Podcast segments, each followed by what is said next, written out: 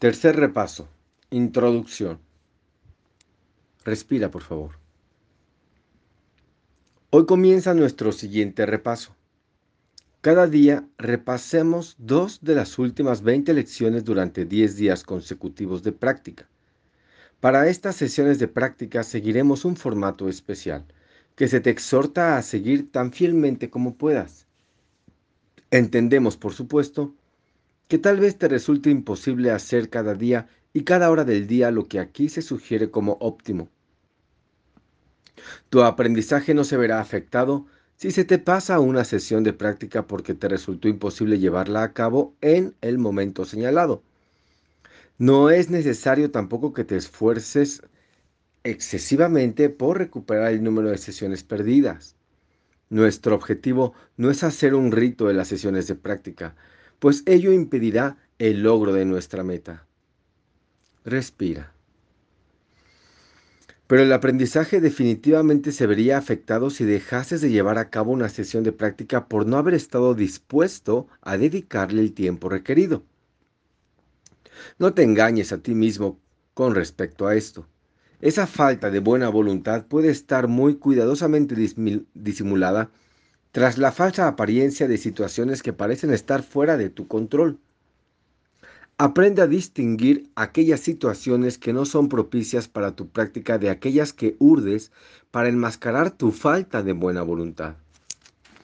Aquellas sesiones de práctica que dejaste de hacer porque por una razón u otra no quisiste llevarlas a cabo, deberías hacerlas tan pronto como hayas cambiado de parecer con respecto a tu objetivo. No estás dispuesto a cooperar en la práctica de la salvación solo si ello supone un obstáculo para los objetivos que son más importantes para ti. Una vez que dejes de otorgarles valor, permite entonces que tus sesiones de práctica se conviertan en los sustitutos de las letanías que les dedicabas. Pues no te aportaba nada, nada. Mas llevar a cabo tus prácticas te lo ofrece todo. Por lo tanto, acepta su ofrecimiento y permanece en paz. El formato que debes seguir en estos repasos es el siguiente. Dedica cinco minutos dos veces al día, o más, si así lo prefieres, a reflexionar sobre los pensamientos que se han asignado. Lee las ideas y comentarios que se ofrecen para los ejercicios de cada día. Luego piensa en ellos. Mientras dejas que tu mente los relacione con tus necesidades, tus aparentes problemas y todas tus preocupaciones. Invita las ideas a tu mente y deja que ésta las use según crea conveniente. Ten fe en que sabrá usarlas debidamente, pues para tomar sus decisiones cuenta con la ayuda de aquel que te dio los pensamientos a ti. ¿En qué otra cosa podrías confiar sino en lo que se encuentra en tu mente? Ten fe durante estos repasos en que los medios que el Espíritu Santo utiliza no pueden fallar. La sabiduría de tu mente acudirá en tu ayuda. Dale instrucciones al principio. Luego relájate con completa confianza y deja que él y deja que la mente utilice los pensamientos que le diste tal como te fueron dados para que ella los utilizara. Respira. Se te dieron con absoluta confianza y con absoluta seguridad de que harías un buen uso de ellos con la absoluta fe de que entenderías sus mensajes y los utilizarías en beneficio propio. Ofréceselos a tu mente con esa misma confianza, seguridad y fe. Ella no fallará, pues es el medio del que el Espíritu Santo se vale para tu salvación, y puesto que ella goza de su confianza, debe ser sin duda merecedora de la tuya también. Hacemos hincapié en lo beneficioso que sería para ti dedicar los primeros cinco minutos del día a tus repasos, así como los últimos cinco antes de irte a dormir. Si esto no es factible, trata por lo menos de dividirlos de tal manera que lleves a cabo una por la mañana y otro durante la última hora antes de irte a dormir. Los ejercicios a llevar a cabo a lo largo del día son igualmente importantes o incluso más importantes. Te has sentido inclinado a hacer los ejercicios únicamente en los momentos señalados y luego a ocuparte de otras cosas a las que no aplicas lo que has aprendido.